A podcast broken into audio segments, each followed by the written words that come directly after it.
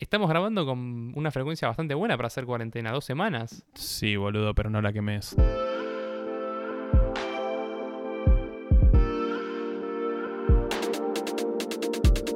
Hola bebés, yo soy Fabri Andreucci. Y yo soy Juli Linenberg. Bueno, y esto es maldito podcast, esta edición cuarentena, pero que no termina de ser segunda temporada. Pero hemos vuelto a la dinámica de invitades. Sí, por suerte estamos consiguiendo gente predispuesta a grabar hacia la distancia, que es todo un desafío, pero la otra vez con Rodri salió bastante bien. Salió muy piola, un beso grande a Rodri y a los amigos de Scream Queens. Y nada, escuchen su podcast, que está, es podcast, no sé decir podcast, y es lo que hago, que está muy bueno. Pero bueno, nos quedamos como un poco, nos quedamos calientes con el tema de la estética, nos gustó mucho. Justo yo estudio diseño gráfico, mentira, me recibí de diseñador gráfico, pero me olvido. Sol también es diseñadora gráfica. Vos estudiás comunicación y de alguna manera puede estar ligado con la cuestión de la estética y el diseño que al fin y al cabo terminan encontrándose en el camino de la comunicación. Y por eso decidimos invitar a alguien que para mí es un artista gráfico muy zarpado, lo queremos, es muy buena onda, es oyente del podcast, es talentoso, así que ya está, también estudia diseño gráfico. Eh, el invitado de hoy es Axel Shupanqui. ¿Cómo estás, guacho? Oli, ¿qué onda? ¿Cómo están? Yo, bien, por suerte, pasando la cuarentena como se puede, pero bueno, nada, escuchando su podcast. Vamos. Qué, qué, loco. Y bueno, vos tenés tu Instagram, que recordamos cómo es. Eh, Axel Shupanqui. Eh, sí, Instagram, artista gráfico y bueno, también diseñador, obvio. Ahí está, se metió en el mundo de diseño, que es algo muy bueno cuando un artista gráfico o alguien que tiene un talento ajeno a lo que es el diseño en sí, se mete en ese mundo de la estética y lo que refiere a la disciplina del diseño, porque se terminan integrando dos mundos muy buenos. Yo, por ejemplo, soy para nada talentoso artísticamente y me metí en diseño y hago lo que puedo a los tumbos, pero vos tenés las de ganar ahí. Sí, eh, ahí tenés razón. Yo re potente de, de, ese ideal de que el diseñador tiene que tener algo artístico para que, para que se puedan mechar las dos cosas, ¿no? Eh, si bien el diseño y el arte son dos cosas diferentes, creo que es esencial un poco de eso. Pero bueno, lo vamos a ir hablando hoy. Lo vamos a ir hablando. Claro, este episodio, para quienes no sean diseñadores gráficos o no les interese el diseño gráfico, no va a estar abarcado en el diseño, sino hablaremos de la estética y qué es lo que nos lleva a creer que algo es lindo, algo es feo, algo es bello, de dónde vienen esos pedidos pero obviamente decidimos alguien que se dedica mucho a lo que es el mundo de la fotografía y la edición, que hay que decir, sos un fotógrafo y un editor de la hostia, me saco el sombrero. Gracias. Bueno, nada, eh, en realidad sí, soy fotógrafo, pero en realidad yo no sé si voy tanto para ese rubro. O sea, sí, porque tengo esa mirada crítica, pero también está esto de él, de la edición, o sea, el postproducción. Y ahí creo que es donde es mi nicho, la postproducción. Así que ahí te, ahí te corrijo. Perfecto. O sea, estás diciendo que las fotos no son tan buenas, pero las haces ver buenas. Eh, un poco y un poco. En realidad, sí, en mi caso sí. En mi caso sí, mis fotos son un desastre, pero después con la postproducción se arregla todo. No a nivel yo cambiar el cuerpo, sino cambiar el contexto de la foto, el ambiente y demás. Pero bueno, si van a mi Instagram van a entender de qué estoy hablando. Ahí va, me, me, gusta. Bueno, y algo que pasa un poco con el tema de juzgar un Instagram o un diseño o lo que fuere, algo que vivimos los diseñadores y es como para introducirnos al camino del criterio estético, es que nos encontramos mucho, seguramente Sol que esté del otro lado esté asintiendo también, nos encontramos con mucha gente que nos contrata, quienes ejercemos el diseño, y de golpe nos dicen, no me gusta, como si una pieza de diseño debería ser algo que le guste, una especie de pieza artística. No te estoy pintando un cuadro para tu local, te estoy, eh, te estoy llevando a cabo un sistema gráfico y ese sistema gráfico, así como la comunicación, debe comunicar y debe ser funcional al objetivo. No te tiene que gustar a vos, Juan Carlos, imagino, carnicero, abogado, quien fuere, que me contrató para hacer un flyer o una web, tiene que funcionar y tiene que funcionar para tu público y tu marca. No te tiene que gustar a vos. Para eso comprate un dibujito. Igual sí, coincido un poco y a la vez no. Porque, a ver, obviamente el cliente tiene que estar satisfecho y también le tiene que gustar, ¿no? A ver, obviamente cuando hablamos de piezas gráficas también tenemos que ver el, por ejemplo, el logo. El logo es la identidad de la corporación, el emprendimiento, lo que sea.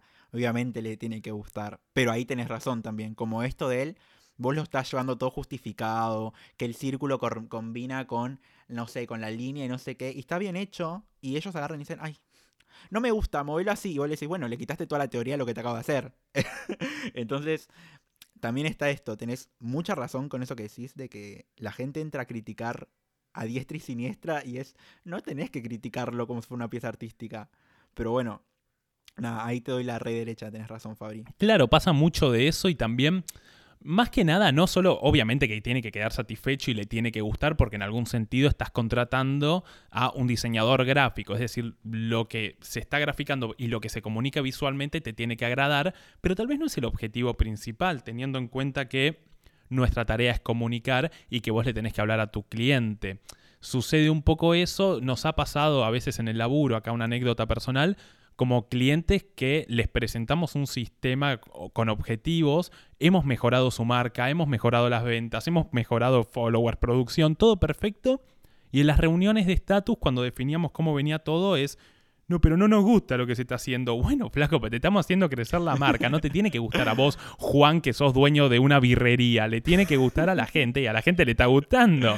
Pero bueno, eh, después cambiaron la agencia, hicieron cosas lindas, pero no sumaron followers. De hecho, los perdieron. Así que un beso, birrería falopa. Sí, yo iba a preguntar, o sea, las cosas tienen una funcionalidad atrás, no es solo como se ve lindo porque, ah, qué, qué lindo que dice el diseño. Claro, es que para eso comprate un cuadro que sea lindo y que decore. El diseño no tiene que decorar, el diseño tiene que comunicar. Después, en una última instancia, te puede gustar. Bueno, a mí me pasó un poco también eh, en la facultad no sé, Faba, por ahí vos tenés el mismo recuerdo que yo, y Axel, vos también, no sé. En el colegio nos hacían escribir como todo muy ampuloso, muy descriptivo, como las finas gotas se precipitan sobre los parabrisas, para no decir está lloviendo. y cuando llegué al primer año de la facultad y tenía una materia que era así de escritura, y yo escribía así, la profesora me dijo, pero. ¿Por qué? No, porque, no sé, así, así escribo yo. No, me dice, a ver, escribí, me dice, más simple. Y empecé a escribir y me di cuenta que no por eso deja de estar bien escrito y, eso, y era como mucho más directo. Me dijo, tenés un estilo más desenvuelto, aprovecharon, no llenes todo tanto de adjetivos ampulosos. Si total lo que haces está bien. Bueno, sí, recomparto. Ah, las cosas tienen que ser muy funcionales y ahí ya entra un poquitito el diseño con esto del menos es más, que ahí medio que comparto y a veces que no. Porque con esto del menos es más hizo que se ponga de moda el, todo esto del minimalismo. Y ahí yo como artista minimalista comparto y a la vez no. Porque todo el mundo piensa que hay que sacar, sacar, sacar. O sea, la mitad de la gente piensa que hay que sacar, sacar, sacar y que eso va a estar buenísimo. Y la otra mitad quiere agregar cosas. Y yo creo que hay que buscar un equilibrio. Entonces, ahí creo que está la tarea del diseñador. Tipo, ir surfeando. Y, y ahí también, el, creo que el secundario también va un poco por ahí. Como ir viendo, no irte a la mierda y ser, tipo, ahí justito. Así que no sé, no sé qué opinan ustedes. No, tal cual, hay mucho de eso. Yo soy un poco ladri con el minimalismo. Me he recibido presentando entregas 15 minutos antes diciendo, minimalismo, chao, menos es más. Pero bueno, eh, es verdad que es muy funcional y otras veces pasa lo que decís. Hay veces que abusamos de eso y queremos quedar como geniales y conceptuales y simplemente estamos quitando cosas. Ay, sí, sí, sí. Pero bueno hay un poco de eso y, acá nos vamos metiendo en, bueno, gente que evidentemente no comprende, de, no comprende diseño, no tuvo la materia estética, no estudia filosóficamente lo que significa la estética, cree tener criterio estético, todo el mundo cree tenerlo. Y es como meternos un poco de dónde viene, dónde va saliendo, y de alguna manera básicamente todo tiene estética. Todo lo que envuelve la cultura tiene estética.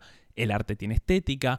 Eh, con arte me, refiero a artistas gráficos, pero también en la música hay estética, también en la danza, también en la comida, el food styling, el food porn, todo ese tipo de cosas. Eh, mismo conceptualmente. Eh, la ropa tiene estética, es decir, que estamos interpelados por la estética, estamos interpelados por lo bello y ni hablar en un mundo de consumismo. Es decir, se vende consumimos en base a los estímulos. En base al estímulo visual, lo que recibimos lo vamos a querer comprar.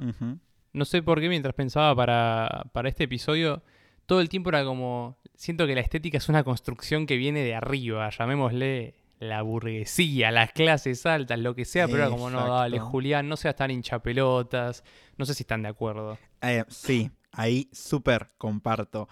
Eh, sí, obviamente eh, la belleza es un consenso, no nos olvidemos de eso.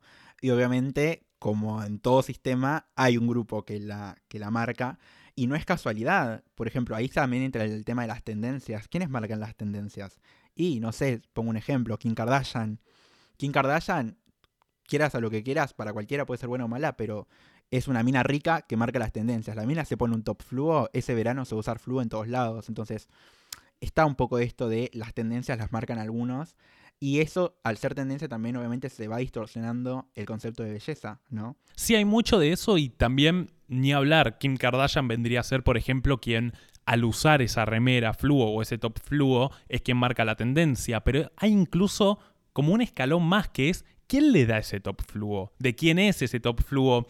Eh, qué comunican después los medios de comunicación a partir de ese top fluo. Claro. Entonces, de alguna manera, hay una comunicación que envuelve que, claro, ponemos a la pobre Kim Kardashian, fiel oyente del podcast, que usa el top fluo porque le pinta, porque se lo dieron, porque le pagaron, lo que fuere, pero alguien determina que eso va a ser tendencia. Después ella lo usa, no creo que sea casual que lo use. No va a ser casual, como nada, nada es casual. La moda no es casual. No hay que rebuscar mucho para darnos cuenta de que esa mina está asesorada por un montón de personas que le dicen, che, mira, se estaban, no sé, supongo que dirán, no sé, che, están bajando las ventas de Top Fluo, ponete esto, así las levantamos un toque. Supongo, no sé, estoy flasheando. No, no creo que sea todo tan casual. No creo que llegue, ay, hoy me voy a poner ese Top Animal Print Fluo. No, debe estar asesorada por un montón de personas. Todo lo que envuelve a Kim Kardashian y a las familias Kardashian Jenner es una performance. Y todo está planeado. Eh, nada es casual en esa familia y me parece muy importante remarcarlo. Ah, más allá de que te gusten o no te gusten, es importante saber eso. Analizar a las Kardashian es entender el capitalismo, consumismo, modas y tendencias del momento, creo yo. No sé qué opinan ustedes. Re, eh, en principio quiero ese top animal print fluo. Y después, eh, me gusta mucho como nombre de episodio, La moda no es casual, que lo dijiste. Vamos a ver si evoluciona porque lo decidimos sobre la marcha, pero me gustó ese nombre. Bueno, Sí, gracias. también aplica un montón de cosas que pasan también en, en nuestro país.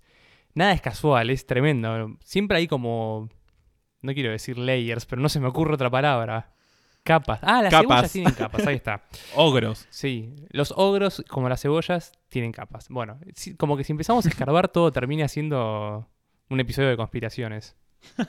Sí, hay mucho de eso. Es que sí. Hay mucho de eso y bueno, también está muy traspolado a, a básicamente las redes sociales. ¿Qué onda los perfiles curados? ¿Qué onda mantener las estéticas ahí? Que es algo que está muy bueno, Julián. Sí. Como Sol que viene y me dice, no, Julián, subiste una foto clara y tu feed venía oscuro, la cagaste. Y yo tipo, Sol, ¿qué? Bueno, hay, hay mucho de eso. Ay, te amo, Sol. Pero igual, obvio, Sol, tipo, manejame el Instagram, por favor. Pero Hay mucho de eso y bueno, acá tenemos de invitado un especialista en redes sociales y tener un perfil curado, más allá que maldito podcast también lo intente. Así que, ¿qué, qué opina un especialista?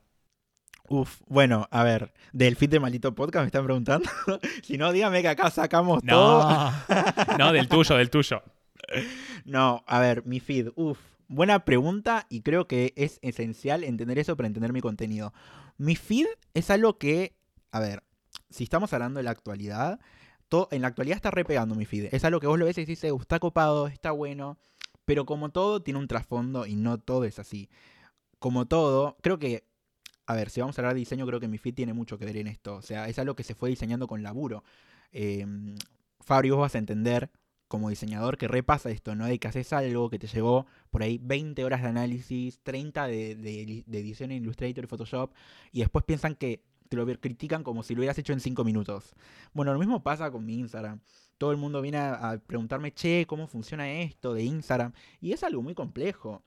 Ustedes como están haciendo este proyecto que es recopado de maldito podcast, todo tiene su laburo. O sea, si bien se escuchan las voces y parece fácil, hay un proceso en todo eso de edición, de preparación de marca, de diseño gráfico, y eso es clave para entender mi feed y entender un montón de cosas.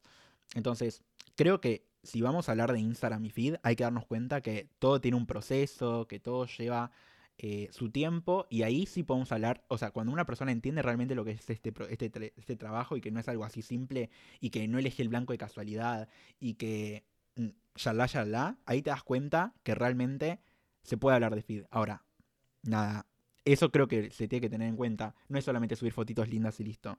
Pero sí, terminé dando una filosofía de feed.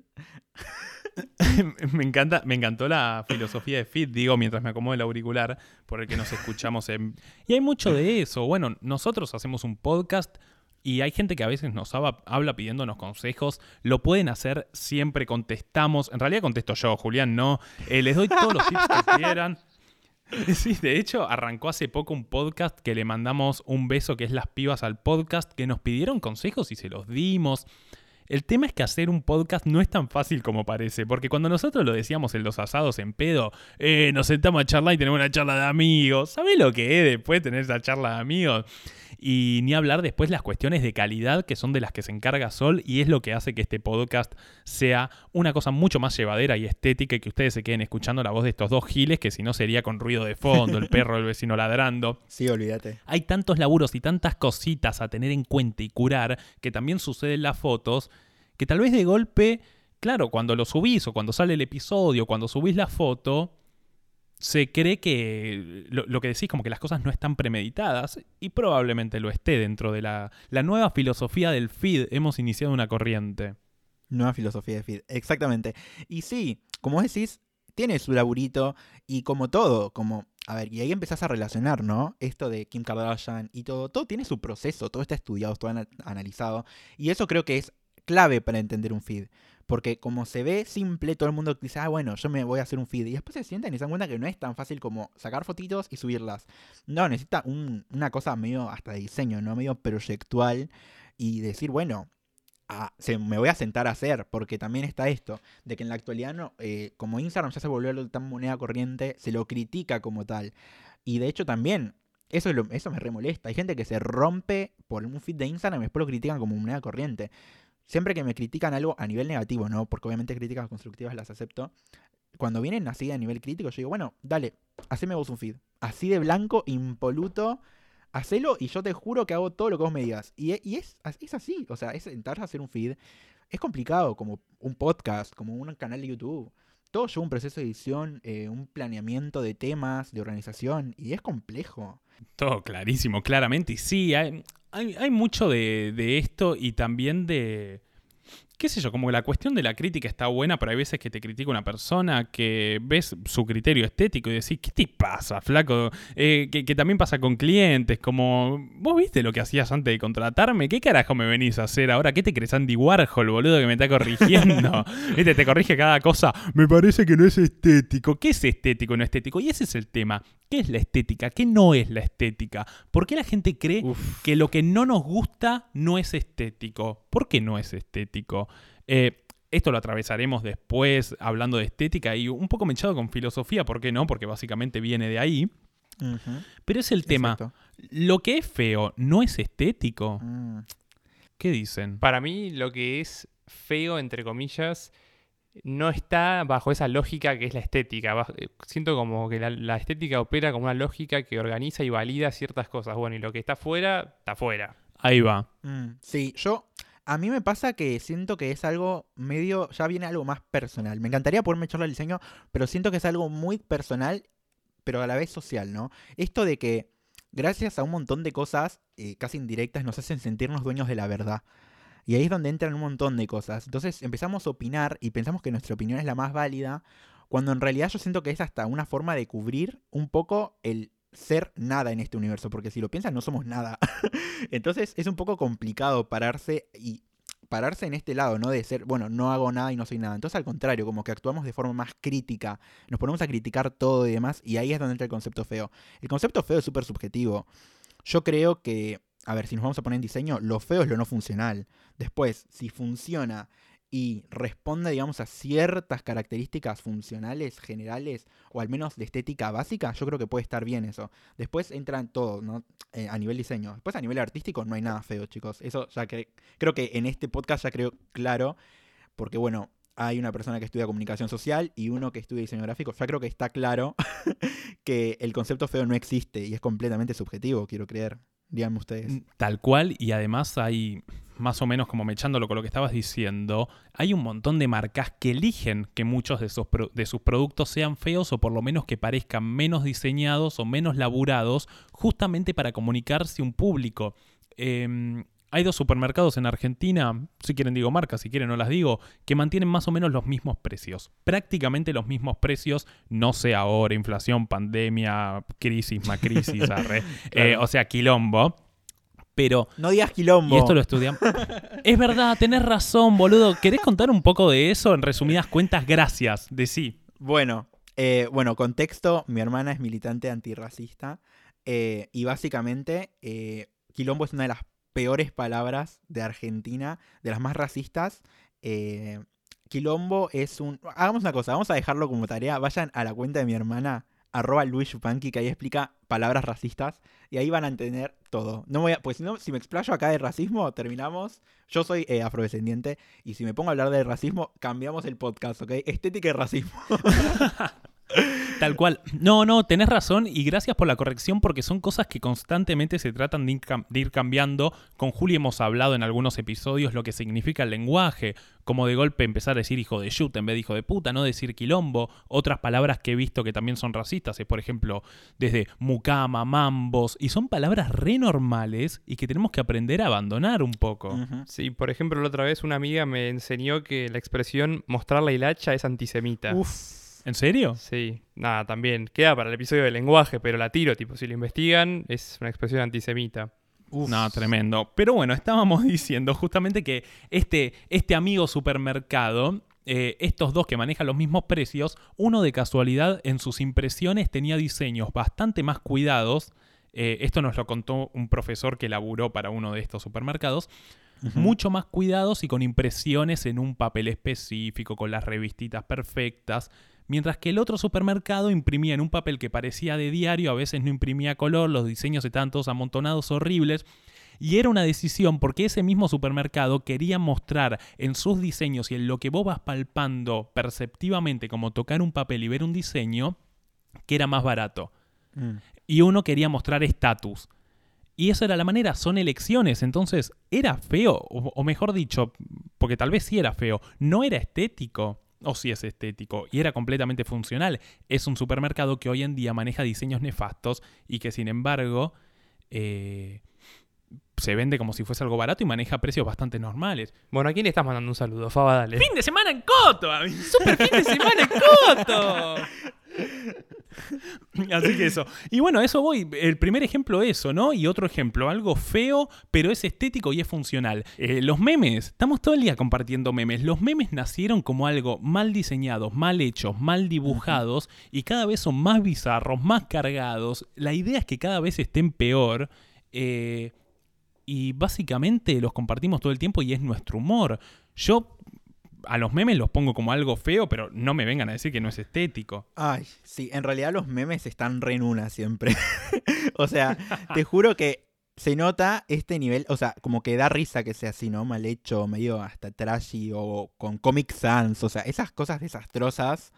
eh, siento que le dan como esa carga de gracia también. Mientras más mal hecho está, eh, más gracioso es. De hecho, era con toda esta movida del shitposting y todo eso, no sé si lo dije bien porque cero inglés, eh, como que se ve como estos memes deformes y te da risa que sean deformados. Entonces, yo lo veo hasta casi un movimiento, no sé si vanguardista, pero un movimiento muy particular que, que- que viene a, a- a destrozar con esta, eh, esta cosa estética, que creo que eso también es lo que le da la gracia. Entonces, ahí sí, re comparto con vos que los memes cada vez son eh, cada vez peores a nivel diseño, pero siguen funcionando. O sea, no, no cumplen por ahí con los requisitos de legibilidad o esas cosas, pero te da risa igual.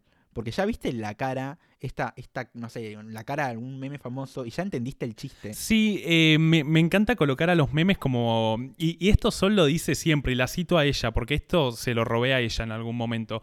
Eh, Sol decía, los memes son nuestra vanguardia. Y, y es verdad, a mí me gusta como colocar a los memes como el resultado del posmodernismo en términos de diseño, que viene a cuestionar todo, que viene a saturar todo, que es antirreglas, antinormas, que no cumple criterios estéticos, que rompe con las estructuras originales estéticas.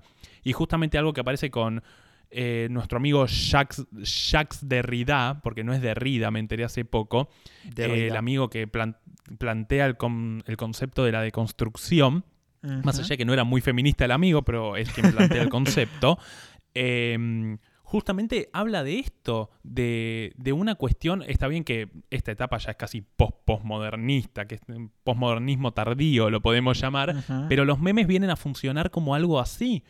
Eh, entonces, dejemos de decir que lo feo no es estético. Hoy en día las posibilidades de hacer como super memes 3D, HD, 1080 existen y sin embargo nadie las hace, o sea, nadie los usa. Todos hacemos tipo, no sé, con el, la cosa de historias de Instagram, agarrás el, el temple y lo ponés, le escribís arriba como juju, qué grande calito, hiciste un meme, se ve horrible y todos nos cagamos de risa. Claro. Es que, ¿sabes qué pasa? Yo, vamos a analizarlo como vanguardia, ¿no? Eh, si vamos a la historia, eh, no me voy a poner muy teórico en historia del diseño, pero la vanguardia es medio esto, ¿no? Medio crítica a la sociedad. Eh, si analizas un poco la vanguardia, la vanguardia en sí, en sí no, no es una vanguardia porque la vanguardia tiene, tiene, que tener un manifiesto, pero más o menos los memes lo tienen. Entonces, la, la vanguardia viene esto a criticar a la sociedad, a romper con algo, a verle también este lado medio de burla o medio que no. Yo creo que un buen ejemplo es el dadaísmo. Creo que todos conocemos el Claro. dadaísmo. Y, y acá entra esta idea, ¿no? De criticar a la sociedad, de romper con lo establecido. criticar a los memes con más memes. Eh, pero claro, va por ese lado. Sí, básicamente lo que decía Juli, como que está la posibilidad y sin embargo no lo elegimos. Por eso, pues los hacemos con template, porque habla de lo inmediato. Y me gusta esto de la risa hacia los milipilis, por ejemplo, o un sector como burlarse de los que se burlan, vendría a ser de alguna manera. Sí. Pero no, no, no nos burlamos instalando una desigualdad, ni, ni bueno, qué bo- me voy a poner medio zurdo, qué boludos son los comunistas, ¿viste? Como me voy a poner en esa, pero como eh, no se instala la desigualdad cuando nos reímos de los tinchos, no nos reímos de la misma manera que se ríe ese sector, nos reímos con humor y lo que decías, el mundo se ha cansado de guerra, se ha cansado de crisis. En este momento estamos en una pandemia mundial y en muchos casos es una tragedia y cada día hay más, cada día hay más memes del coronavirus y es excelente. Em, pasa un poco eso y hablamos del Dada, tal vez, supongo que todos lo saben, pero el Dada es esa vanguardia que en la que unos artistas agarraron y dijeron, ah, mira un migitorio de baño donde meamos los hombres de los baños públicos. Bueno, lo voy a agarrar, lo voy a grafitear, lo voy a firmar y esto es una obra de arte. Eh, hay las vanguardias también hay un artista italiano que no recuerdo el nombre que cagó en una lata nunca se sabe la cerró y es artist shit o sea la mierda del artista y está cerrada y nadie sabe si tenía Tranca. mierda o no y él dice "Claro, esto es mi pieza de arte y hay algo el shit post eso básicamente es un shit post pero hecho arte Me hace acordar a la banana esta que pegaron en la pared en no sé qué museo y salía cientos de miles de dólares. ¿Se acuerdan? sí, Hace poco fue eso. Eso es re dadaísta. También lo que se me, se me vino mucho a la mente cuando pensaba este episodio fue el movimiento punk, ponele. Uf. Que surge tipo en los 70 en Inglaterra, donde era todo súper fifí. Y dijeron, ah, la música, un, dos, tres, cuatro, pumba. Nos vestimos, entre comillas, feo. Nos teñimos el pelo de violeta. Y, uh, tipo, somos horribles y somos la contra. Bueno, eso es posmodernismo e incluso la estética de punk, por lo menos en Inglaterra, nace precisamente porque los afiches los hacían los mismos artistas, los mismos músicos. Entonces empieza a generar una identidad a partir de que justamente al tener bajos ingresos, los tipos, no, no por no tener guita, sino simplemente porque somos una banda y no vamos a pagarle a un artista gráfico, porque en esa época no era tanto diseñador para esas cosas, Claro. y agarraban y se define una estética en base a eso. Y después, claro, hubo una industria, hubo diseñadores que tenían que diseñar mal a propósito. Tenían que simular que no había un diseño detrás. Y quiero decir, esa es la manera más jodida de diseñar. Cuando tenés que diseñar mal y que de todos modos sea lindo. Así, está esta idea de romper y ahí es donde ahora dicen que nos encontramos en una era post-moderna, post-postmoderna y yo ya estoy tipo, uy, estoy viendo el cambio, estoy viendo la ruptura. No sé qué mierda puede ser, eh. o sea, te juro que no, no entiendo qué, qué cambio se puede venir ahora, pero estoy reintrigado. Pero sí, volviendo un poco a esto del punk, me re gusta esa movida del punk. Más que nada de lo crítica que fue a la sociedad. Y medio igual medio que se super capitalizó, ¿no? Como todo lo que era diferente en la era posmoderna se terminó capitalizando, pues, hashtag consumismo. Pero bueno, a los punks, posta, creo que es algo que vale la pena como investigar, porque posta son eh, alta, al, mo- no sé si movimiento cuenta, pero... Contracultura, le diría. Claro, ahí está, contracultura, una muy buena contracultura. Estas contraculturas surgen y después lo, lo dominante te copta hasta qué punto y hasta qué punto podés resistir y romper o, o aguantar. Claro, nos ponemos medio Foucault- Foucaultianos, que básicamente habla de cómo empiezan a, a generarse como movimientos subalternos de alguna manera, empiezan a tomar, empiezan a tomar forma, empiezan a masificarse, y el mismo poder es el que termina optando por agarrarse de eso para hacer una causa. Eh, Bueno, justamente, pero voy a un tema que tal vez te interpele mucho más a vos.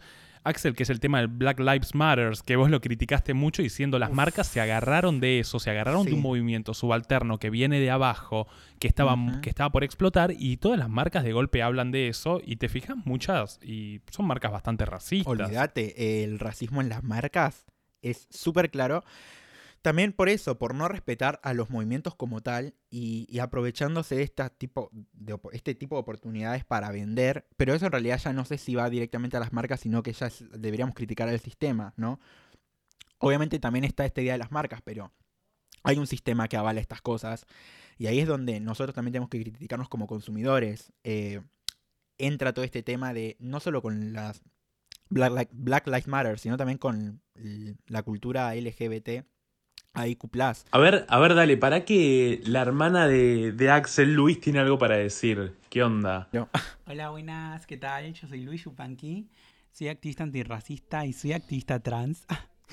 El- bueno, pero básicamente lo que estaba diciendo mi hermano es que eso se llama pinkwashing, lo que hacen las empresas con lucrar con el lobby love y todo lo del loguito del orgullo y toda esa onda.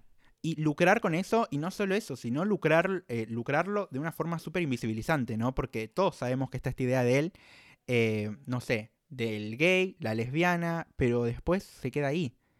Les bisexuales, les transexuales, y todo lo que... Porque no es solamente LGBT, es LGBTAIQNB+, y nadie se sabe las demás siglas, o sea, se sabe hasta trans con suerte y después todo lo que está abajo del iceberg no se ve. Primero que todo, también, además de que lo que decís que es súper interesante, también muchas gracias a tu hermana por aportar y por decir esta data que, bueno, es eh, profundización tras profundización y es increíble. Así que gracias y cuando quiera también puede hablar con nosotros. Ya sabe que está invitada al podcast. ¿Quién diría que una familia nos iba a dar dos invitadas al podcast, no?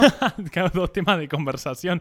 Que la familia más interesante del mundo era. Eh, y bueno, bueno, pero viene muy bien porque va todo muy ligado. Y justamente cuando hablamos de la organización y que Julián más o menos plantea. Eh, está acá anotado y de hecho lo ha dicho como una lógica organizadora en lo que tiene que ver con la validación y lo que vendría a ser estético. Y también yo te, te preguntaba cuando planeábamos el episodio, viste como que siempre que hablamos de lógicas es medio peyorativo el término, pero ¿qué tan peyorativo es en este caso? Como a mí me gusta que el mundo sea lindo, pongámosle estético. Sí, No hay sé, algo. Te estoy pinchando, Faba. Ahí va, a ver. Sí, no. Porque yo creo que está bueno que, como decís, que sea lindo y demás. Pero cuando vos marcas un concepto de lindo, también marcas obviamente un concepto de feo. Ahí va. Y también estaría bueno que si no están estos conceptos, todos puedan, podamos incluirnos en eso, ¿no? Porque, no, porque ya sabemos que lo que no es lindo es feo y lo que es feo siempre está ligado a el que no puede, ¿no? El, el sistema binario en el que nos movemos, binario en todo sentido, entra en este concepto de belleza, ¿no? Y lo divide en todo, lindo, feo, hombre, mujer, cosa buena, cosa mala, rico, pobre. Entonces ahí es donde... ¿Por qué no hay otra opción, no? Claro, y también, sí, te vas, se basa básicamente en lo que se determina que sea lindo y que sea feo, y eso es lo bueno de ser, eh, de poder ser rupturalista en ese aspecto. Y bueno, quienes laburamos de diseño, de vez en cuando nos van a pedir alguna marca que borremos hashtag imperfecciones, que cambiemos cosas de algunos cuerpos. Es una cosa tremenda y tengo una anécdota acá que a vos te va a interpelar mucho más y te vas a morir con lo que me dijeron. A ver. Una vez eh, encontró una marca una, mm, una foto para su web y nos la pasó. Pero había una persona, o sea, dijeron, no se le puede cambiar el color a la persona negra, aclararle la piel, porque en Argentina no hay muchos negros. Nos dijeron eso. ¿Qué? Nos dijeron eso No, a lo que no, no, nosotros... no. Yo eh, he sacado granos, he sacado marcas, he adelgazado algún cuerpo.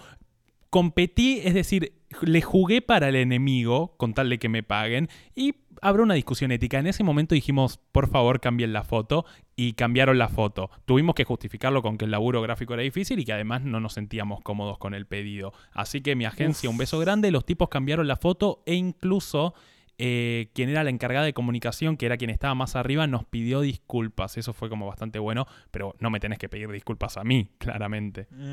Bueno, como te digo, eh, espero que esto les sirva y que se den cuenta para abrir un episodio de antirracismo, por favor. Hay, estas cosas pasan, no solo en el diseño gráfico, pasan en todos lados. A ver, gente como yo, no es que soy el único, eh, el único negrito en toda Argentina. Hay un montón de gente racializada y gente negra. Entonces, que esta persona, no sé quién es, tampoco me interesa. Y mejor que yo no sepa, pues no le armo una denuncia en el INADI. ¿Cómo puedes decir? No hay Primero, no hay negros en Argentina. No hay muchos negros en Argentina. Segundo, el aclarar la piel a una persona. ¿Qué carajos? No puedo creer. Te juro que no me puedo creer. Estoy muy No, choqueado. ¿viste? Estoy procesando No, lo que no, me no, está no. diciendo. Ah. No, pero claro, pensá que me choqueó a mí. No me quiero imaginar a vos que te interpela la situación. Mira, Sí, ¿querés sí, lo sí. que te choqué, Axel? También, Faba de niño comía sándwich de jamón cocido con dulce de leche. Sí, sí, sí, sí. Encima que estamos en esta hora me- medio como de la cena y eso, me acordé de, de este tentempié que disfrutaba Faba. Encima lo comía a la mañana. Bueno, en base a esta revelación tan choqueante que me ha hecho mi amigo, se me ocurrió preguntar, como de costumbre, para hacer un caballito de Troya a los oyentes, cosas... eh, en la story creo que, dis- que dije cosas que te gusten a vos, pero al común denominador de la gente no. Gustos raros, Sí. algo que a vos te guste y que sea un poco curioso que te guste. Así que vamos a leer la respuesta de los oyentes que nos han comentado qué cosas les gustan. A ver. Julián. Fueron más que nada por la comida, pero bueno, te pregunto a vos, Axel. Así un, un gusto no tiene que ser necesariamente de comida, como dijeron los oyentes. Que digas, "Eh, es raro, bueno. A mí me pasa que las papas de McDonald's con helado, o sea, remojar la papa frita en helado me gusta. No lo probé con otras, con McDonald's me gustó. O sea, medio que dije, ay no, qué asco. Me, medio pelotudo. Fui, probé, ah, me gusta. Y obviamente, no, no sé para qué pregunté, que todos me empezaron a decir, ay no, qué asco. Ay, ¿cómo te gusta eso? Chicos, es riquísimo. o sea, a ver, ¿Sabés que varios, varios oyentes eh, contestaron lo mismo, pero la misma situación, tipo las papas de McDonald's bañadas en helado? Y bueno, yo digo, che, bueno, quizás no está tan mal. No es muy diferente al sándwich de dulce de leche y jamón, porque la lógica del faba niño era jamón rico, dulce de leche rico, sándwich rico, pum, se mezcla. Eh, y bueno, acá con las papas es parecido. me temo con por tu estómago, a ver, no sé qué onda eso. Pero sí hay gente que le gusta el melón con jamón, me enteré hace poco eso. Mi viejo. Con jamón crudo. Pero para, quiero decir que eso era del faba niño, ¿eh? No como ahora esos sándwiches. lo comía- Mentiroso. ¿Qué dice? Lo comía de ¿Qué chiquito. vamos a cenar esta noche? A ver, contame. sándwich de, de mortadela y bañado en chocolate. Escúchame, para, ¿vos qué gusto raro tenés, Juli? O, ten- o tuviste? El mío era el sándwich. Yo ahora, por ejemplo, me como la cáscara de la mandarina. Mm, Bueno, yo de chico comía tipo pan, dulce de leche, pan sin tostar, así como todo frío sacado de la heladera. Bueno, pero re Bueno. normal. Eso Ay, no es eso un no gusto es un gusto raro. Es, eso me huele a alguien que se quiere incluir en los raros. Vos estás fuera, no te puedes incluir. Bueno, vamos a leer de los oyentes ya teniendo en cuenta que muchos nos han dicho lo de las papas de McDonald's. No vamos a leer todos, chiques, porque son una bocha y esto tiene que... etcétera. Ana y Mary dice, elegir la menta granizada, no que te guste o la comas si hay, elegirla. Uh, ese es todo un debate cuando pedimos helado con mis amigos. Y de hecho. Franco Mazo puso helado de frutilla al agua y le decimos, chabón, te compramos un torpedo la próxima. Y del otro lado, Martu me dice, ¿pedimos menta granizada? Y yo, sí, pedir, antes que pedir la frutilla al agua horrible que le gusta a Franco. Y bueno, justo Martín pone al lado menta granizada. Eh, tremendo cómo fueron a la par. Después, Lean Martín o Martín dice, me gusta el mondongo, mi vieja lo hace espectacular. No, A mí me gusta el mondongo. Ponele. Horrible. Eh, yo como que lo banco, Te va a pero gustar. no- no sí, te va a gustar, sí. te va a gustar. Te va a gustar, dice. Ese te va a gustar, me de tantas cosas que al final no me gustaron. Pasó. Ani Autorino dice tomarme el fondo de la ensalada, sí, la mezcla de limón, aceite y todo eso. Sí, sí, lo vi. riquísimo. Me mato a mí. Chabón. No. Eso lo mezclas con arroz, ¿sabés qué? Alto almuerzo, guacho. Pero acá dice que se lo toma, se lo toma, se lo fondea. Bueno, es lo mismo, chicos. Déjense de joder. No, está haciendo un shot de, de pimienta y jugo. No, el verdadero jugo de culo. Cup of April. Mirá, me avivé de leerlo en inglés porque si no iba a decir Cup of April. Sandía con mantequilla de maní. Re random, ya sé, pero Dios baba. Qué, Qué fea que es la sandía, boludo, encima. No me sorprende, chicos. Están comiendo melón con jamón. O sea, es parecido. Algo resalado y después algo súper dulce. O sea, es como siempre la combinación, ¿no? Salado dulce, salado dulce. Y yo creo que va. Lo salado dulce pega, chicos. Perdón. Vengo a tirar la performance y me voy. Ah. Reba.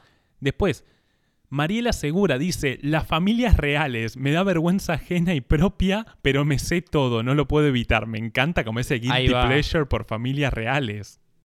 Ay, te... ahí tengo un gusto raro si estamos hablando de música. A ver. A mí me gusta mucho Tan Biónica, eh, y lo defiendo. Y me gusta. Chano y lo el, banco. otro, ¿eh? el otro día subí una historia escuchando tan biónica, lo banco. Shardy97 dice: Me gusta comer cereales con jugo de naranja. No. No me parece tan mal, Eh, ¿eh? no, no está tan mal, ¿eh? O sea, a ver, los cereales son como galletas, o sea, no galletita, pero son... O sea, no me, no me sorprende, algo- son cosas de desayuno. No es que está diciendo, al- no sé, vodka con cereales, o sea, Claro. tipo, es jugo de naranja, está bien. Claro.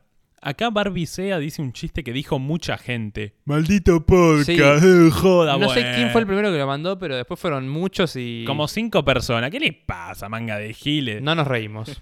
Hagan su podcast y ganen las elecciones. Fran Truco 16, Truco sí. Eh, dice Fernet con pomelo, el famoso Fermelo. Lo he tomado. Eh, Sí, sí. Está bien. Bien. o Para sea, mí el, el fermelo es como que te querés hacer el mirá qué raro soy. Como esa gente que te dice, no, hace un minuto estaba escuchando Bach y ahora estoy escuchando damas gratis. Mirá Re vos, normal, tipo, ¿viste? Le decís, sí. ay, mi playlist es re rara. Paso de Queen a, a no sé, a J Balvin. Está bien, sí, es música, no es tan raro. Sí, es sí, música muy sí. popular, no es que estás escuchando un cassette de jazz senegalés, boludo. Estás escuchando J Balvin y Freddie Mercury. Siento que el fermelo es esa onda, ¿viste? Es como, no, lo mezclé con pomelo en vez de con coca. Bueno. Ah, mira, este amigo no, pobre, le mandamos un beso. Después, Flor Erro dice: Todo lo que en una primera, primerísima impresión me parezca feo, real. Eso le parece lindo. Como lo que le parece feo. Pero no sé. En- Ah. en- le tengo que gustar yo entonces, boludo, maldito podcast. Acá hay uno que no voy a decir el nombre porque. Porque no sé si, si lo mandó queriendo que diga el nombre, pero puso. Vamos a decir nada más que se llama Juliana, nada más. Dice, coger indispuesta. Me encantó cómo fue, no le Uf. importó nada. Cero filtro. Cero filtro, pero la rebanco que mandó eso. No me parece tan raro. Sí, Olvi. Eh, de hecho, la banco, tampoco me voy a poner en el "Jeje, coger indispuesta a la mujer. No, somos tres hombres, no vamos a empezar a hablar de eso. Pero la rebanco, ¿eh? Sí, yo compro. Ah, no, mentira. Banco, o sea, me parece bien. O sea, sonrisa del payaso realness. Ah, no sé, tipo. eh, ah, bien por el novio, que la- si la satisfacen eso. Felicidades, amiga. Es el indicado, no lo dejes ir. Ah. Después, nuestro amigo cuevastrólogo dice guanchope. Algo que a él le gusta, pero al resto no. Ah, puede ser. A mí me gusta, te banco, cuevitas. Eh, Después dicen, Agus Gianola, palta con azúcar, así nomás y a cucharadas de postre. Mm, Sí, la no me banco. sorprende. Puede ser, puede ser. Tipo, teniendo en cuenta que la palta es como la manteca ahí, que tampoco sabe a mucho. La manteca con Ah, azúcar es sí verdad. es rica. Banco. Uh, pan con Para manteca probar. y azúcar. Lautaro Ríos dice, levantarme a la mañana y por más que no tome mate, sí o sí lo tengo que ver limpio porque me pones feliz. Eso es que sos un obsesivo, pero está bien. Después acá dice... Mal. Alta obsesión. Sí, Connie, doble, bueno, Connie dice, el Guaymallén de fruta es una joya infravalorada. Con Julián somos militantes de eso, ¿no? Sí, Están Sí, fanáticos. chicos, el Guaymallén de fruta, por favor. Lo- lo los mejores inventos de este país junto con los alfajores del Capitán del Espacio. Por favor. Banco. Muy de estudiante de UBA que te guste el Capitán del Espacio. Y bueno, chicos. Sí, A mí ahí no me gusta y estudio en la UBA. pero Fadu. Hashtag Fadu. Hashtag Fado. Malena CCR dice: Las ratas y las arañas. ¿Eh? Carpúscula. Sam. ¿Cómo es? Carúpsula. Siempre elige Carpúscula. Debió haber parecido un idiota. Ay, boludo, no, perdón, Carito. Dice Zamballón. A mí me El- encanta. no, no, el helado de San Bayón. Ahí va. Hemos sí. tenido muchas discusiones al Es respecto. un asco el helado de Zamballón. Yo le digo a Caro que ella elige tipo los cuartos de Videla. Agos Berardo dice que desde chica pisa la banana y le pone jugo de limón. También a la tarta, pero es más normal. Banana y jugo de limón. Y bueno, todo como lo agridulce, ¿no? Sí. Santi Guzmán pone. Yo no tengo, pero un amigo come fideo con dulce de leche. ¿Qué Ah, onda? bueno. No, estás loco, Ay, flaco, no, para. para, amigo, para. Hay límites Sí. y lo acabas de atravesar. Ah. Nuestro amigo Rocco, que no voy a decir el resto porque PL, etcétera, dice el agua tónica y maldito podcast. Aguante el agua tónica, vieja. Maldito podcast, no. A mí no me gusta la agua tónica, ¿eh? Les he fallado. A mí solo me gustan el gin tonic. Yo banco. Después, Ay, sorry. Bania-IDK dice las tormentas cuando parece que se va a acabar el mundo. Igual que yo. Ay, no, yo ni en pedo. Se me inunda la casa, chicos.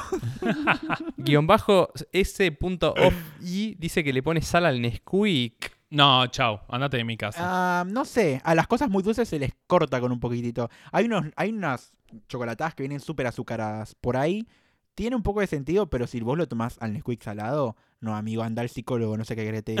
Amigo, esta para mí es tu evolución de comer la mandarina con cáscara, porque Mago Jans dice que come la mandarina con dulce de leche. Está re loca, ¿no? Vayan a ver sus panzas, chicos. Deben tener todo infectado de cosas, por Dios. Re. Caro Goldman dice escuchar audios eternos. Che, a mí me gustan los audios largos también. A vos no, Fa, a vos no te gusta nada. Te mando un audio. ¿Qué querés, Julián? Ustedes no saben lo que es un buen chisme, por favor. Un chisme entero en un audio de 5 minutos. Qué placer. Qué placer. Para mí no todos podemos mandar buenos audios largos, pero los que podemos, lo tenemos que aprovechar. No, no estoy muy a Sí. favor, pe- depende de la persona eh, y, y el momento, como todos los días audios largos, ¿no? Igual yo mando audios largos, no que no los mande, pero bueno.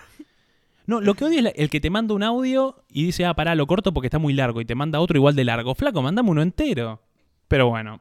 Eh, y bueno, esto un poco que veníamos haciendo y hablar un poco de preguntar por preguntar, una cosa medio freudiana, como que a Freud no le gustaban los yankees porque decía que la sociedad norteamericana ve dos cosas ricas, por ejemplo jamón, por ejemplo dulce de leche, sándwich de jamón y dulce de leche. Dice que por eso no le gustaba, que era el estímulo por el estímulo. Mm. Y acá tengo ganas, tal vez extendo un poco, tal vez no, pido disculpas de hablar de qué supone la estética, de qué es la estética, de dónde viene, porque es un término filosófico. Está bien que a la estética muchos la llaman eh, la filosofía del arte. Yo no estoy de acuerdo, incluso lo estudié así, porque yo creo que eh, la estética no depende del arte. Puede haber estética sin arte. Sin embargo, eh, no puede haber arte sin estética. De manera que Mm. yo no lo llamaría la filosofía del arte, pero bueno, habrá que ver qué es. Justamente nuestra amiga la Mm. estética, ¿dónde nace? Obviamente, ¿dónde van a ser? ¿Dónde están los primeros vestigios de la estética? En la antigua Grecia. Eh, en la Como antigua Grecia, no ex- como todo, no existía el arte como tal, sino que lo que existía era el concepto de tecné. La tecné básicamente era una técnica. ¿Quiénes lo, lo ejercían? Artesanos, escultores, carpinteros, y los artistas estaban metidos ahí. Antes, cuando se hacía una obra, no decía la hizo eh, Juan López. No, porque así como te compras una silla, no te dice quién la hizo. Eso pasaba, incluso estaba mal visto. ¿Por qué estaba mal visto? Porque nuestros amigos, los fachos de Atenas, porque la gente cree que Atenas era divino, eran tremendos fachos, tremendos machirulos, eran unos viejos locos, estaban en contra de los laburos que requieran no la mente, sino las manos. O sea que estaban en contra de los artistas. Mm. Acá aparece nuestro amigo Platón. Nuestro amigo Platón es el peor de todos en este sentido porque le pega mucho al arte. No le gusta el arte, medio que lo odia, porque dice que la belleza tiene que tener como único fin el Estado. Esto se llama, pero un nombre calocagatidia, es una cosa dificilísima que no lo sé, así que se corta. Calo cagatia. Pero bueno, justamente lo que dice el amigo Platón es que desconfiado del arte, porque dice que representa fantasmas, cosas no reales, cosas que no, vos, vos no podés ver, justamente lo llama sombras. ¿A qué te suena sombra? A la alegoría de las cavernas, la alegoría de la caverna, justamente planteando que eso si- significaba el arte. Eh, él creía que son falsificadores los artistas y engañan y generan elementos sin el fin real. Él lo llamaba un vicio del espíritu. Así que Platón, un poquito facho con el arte, Un poquito. creyendo que el arte solo debería ser bueno con fines académicos. Es decir, que la única belleza estaba encontrada cuando era con fines lógicos y matemáticos, una forma, un número perfecto, y por eso se centra en la belleza espiritual. Eso es verdad. Eh, después él decía que la belleza estaba ahí, es muy interesante, y- y él estaba en contra de la tragedia porque decía que reproducía alteraciones y eventos no reales. Él repudiaba que no tenga un fin lógico. Aristóteles, por el otro lado, estaba un poco más a favor, era más amigo del arte, y él creía que debía presentarse siempre y cuando esté atravesado por la tragedia con el fin de la catarsis. La catarsis es la purificación del alma. Mm. De acá saltamos, pues no quiero hablar de Aristóteles, pero Aristóteles decía algo muy interesante. Todo lo bueno es bello. Y ya hemos definido que, por ejemplo, los memes no son bellos y sin embargo son buenos. Pero acá salta la estética medieval. La estética medieval pone en el medio a Dios, porque es medieval. sí. Acá se pudre y retrocedemos 500 años. The biggest y sí. Sí. El amigo San Agustín creía que la fe debía estar por encima del conocimiento y solo es bello aquello en donde Dios se alberga. Justamente decía que lo bueno es Dios y lo malo es desconocido, temible y con fines pedagógicos. Básicamente decía, lo malo, lo feo, lo no bello es aquello que tiene intereses pedagógicos ajenos a lo que enseña la misma religión. No estoy ni decepcionado ni sorprendido. No, pero tremendo. Educación laica, las pelotas. Y justamente decía que la belleza es Dios, una cuestión megafísica, y Dios básicamente al ser eh, incognoscible, incognoscible, perdón, eh, solo queda alabarlo. Y acá viene el amigo Santo Tomás de Aquino, que si bien pensaba bastante parecido, es más revolucionario, porque cambia el juego e integra a Dios y a la razón a la par. Esto es el principio, el paso previo al, ilum- al iluminismo, o por lo menos el positivismo. Dice que Dios es cognoscible mediante la razón. Es rarísimo, porque te dice, podemos creer en Dios, podemos creer en esto, siempre que lo contemplemos en el mundo de la razón. Es revolucionario, si bien hoy suena antiguo. Claro. Pero justamente dice que se encuentra en la naturaleza, es lo que podemos percibir, escuchar o sentir. Y bueno, acá nos ponemos un poco más complicados porque aparece Kant. El amigo Kant que dice en su crítica a la razón pura, acá habla de los juicios sintéticos a priori, a posteriori, no nos vamos a meter ahí porque no estamos en un examen de historia del arte y nos vamos a volver locos. Pero a- en, en el imperativo categórico dice que el hombre es un agente moral. Ya sabemos que Kant es uno de los padres de la moral y quien básicamente dice que el hombre al ser un agente moral es libre y logra autodeterminarse. Lo saca Dios, saca a Dios de la estética y saca a Dios de las decisiones subjetivas que tiene el hombre. Entonces las reglas son morales, no divinas. Y en la crítica del juicio, en el libro, habla precisamente del juicio estético. Dice que el hombre emite juicios subjetivos que aspiran a la universalidad, no al revés. Vos no crees que es lindo lo que es universal, vos crees que es lindo algo y después se torna universal.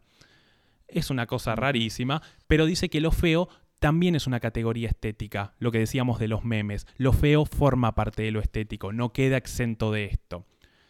Y después habla, justamente dice que la belleza más absoluta es la belleza sublime. Dice que es el caos que conduce al hombre al abismo de su existencia, algo que lo supera, algo similar a la catarsis. Y aquí para terminar, porque se nos va el tiempo de nuestro amigo el podcast, y porque tampoco nos vamos a saturar, eh, queda nuestro último amigo, el gran negador, el amigo Nietzsche, que básicamente vuelve atrás y vuelve a Grecia, pero primero criticando a todos. Dice que no existe el mundo de las ideas, que no hay conceptos eternos, que el logos no alcanza para explicar todo, se opone a la causalidad, se opone a la moral cristiana. Nietzsche viene saturado y dice que lo único que hay en la estética de la belleza es voluntad de poder.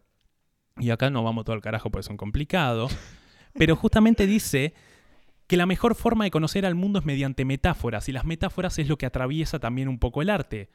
Entonces, él cree que la moral está en decadencia. Entonces, solo hay interpretaciones morales, no hay reglas. Que es lo que decíamos, ¿quién define lo que es lindo o feo? ¿Quién define lo que es moral o inmoral? El poder. Y lo que dice Nietzsche, creyendo que el humano es un insecto, porque Nietzsche decía que el, hum- el- el humano moderno es un insecto, considera que el arte es el gran goce que nos hace olvidar de una vida dolorosa. Para Nietzsche, sin arte, mejor dicho, sin estética y sin lo bello, la vida no podría ser llevada a cabo. Y vuelve a nuestra amiga la antigua Grecia, nombrando a dos tipos de artistas, el apolinio y el dionisíaco, el del desborde, el cebado y el de la calma. Y acá es larguísimo, me fui al carajo, así que les pido perdón, pero esa es nuestra amiga la historia de la estética. Ahora saben un poquitito más de historia. Ahora saben un poquitito más. Eh, vinieron a pedimos de risa y por- vinieron a aprender. vinieron a aprender, ¿qué les parece? Pero bueno, y aquí está sonando una canción de fondo. Julián, ¿qué tenés para decirme? Uf. Va, va a hablar Julián porque yo tengo que acomodar. Bueno, Favarro nos hizo un hermoso recorrido por la historia de la estética y no pude dejar de pensar en que siempre todo, como decíamos al principio, Axel, no sé si estás de acuerdo, viene como de arriba, del poder, de lo impuesto. Digo, Santo Sí. Tomás, San Agustín, gente con guita, religiosa, Atenas, no sé, digo. Blancos. Totalmente, viste, como que. Bueno, nada, me gustaría. Quedó pendiente pensar un poco más en, en lo que queda fuera de la estética, lo subalterno. Siento que se puede tocar con, con otros episodios que podamos hacer a futuro. Pero bueno, ¿cómo la pasaste? Bien, estuvo bueno. La verdad que eh, me gusta ponerme así como a criticar y hasta que sea muy espontáneo. A pesar, bueno, de la distancia por la cuarentena y demás. Salió bien. Eh, la verdad que salió bien, no lo puedo creer. Pero bueno, sí, me re gustó y me re gustó esto, no tocar el arte. No solo el arte, bueno, sino Instagram, la estética, el concepto de la belleza. Esas son cosas que hay que tocarlas siempre. Porque hasta ahora también están, si bien criticadas desde un lado físico, ¿no? Bueno, con, con la inclusión y demás. Está bueno tocarlos porque hay muchas cosas para cambiar. Y también eso, empezar a entender que a veces eh, en organizarnos así, empezar a criticar estas cosas, hacen que, que podamos, ¿no? Poder cambiar estas cosas. Porque si bien, bueno, eh, decía que éramos unos simplemente eh, puntitos en el mundo, está bueno saber estas cosas para ver si, quién sabe, alguien de acá está escuchándolo y dice, no, che, todo esto está mal y lo cambia y quién te dice estamos en un nuevo concepto de belleza. No sé, está bueno hablar estas cosas, filosofarlas. Así que bueno, nada, gracias por invitarme. Todo buenísimo y nada, el espacio es este que hacen está buenísimo. Me encanta escuchar sus podcasts y no puedo creer que esté acá. así que bueno, nada, si realizan otro episodio así y me quieren invitar, aquí estaré. Nos encantó tenerte, eh, obviamente nos encantará tener la experiencia real. Y como vos decís, obvio, si hacemos caer una ficha, por nosotros nos vamos contentos siempre. Ahí va. Y bueno, tenemos que ir terminando, pues se nos termina el tiempo, porque acá está mi madre que quiere arrancar con Sí. un vivo Instagram y está muy bien. Pero muchas gracias. Obviamente sucederá y tendremos algún, algún episodio o algún evento en vivo donde podamos abrazarnos y saludarnos porque no pudimos hacerlo pero muchas gracias por venir metafísicamente. Ojalá volvamos a grabar. Ojalá que. Esto ha sido maldito. Ojalá que sí, esto ha sido maldito podcast. Sigan a Axel en sus redes sociales, Axel Yupanqui, Yupanqui mejor dicho, pero Yupanqui. Y sigan a maldito podcast. Ojalá les haya gustado este episodio. Y esto ha sido todo porque nos subimos a nuestro avión para retirar. Bye bye. Suerte tirando esto, Sol. Jaja, saludos. Chao. Maldito podcast.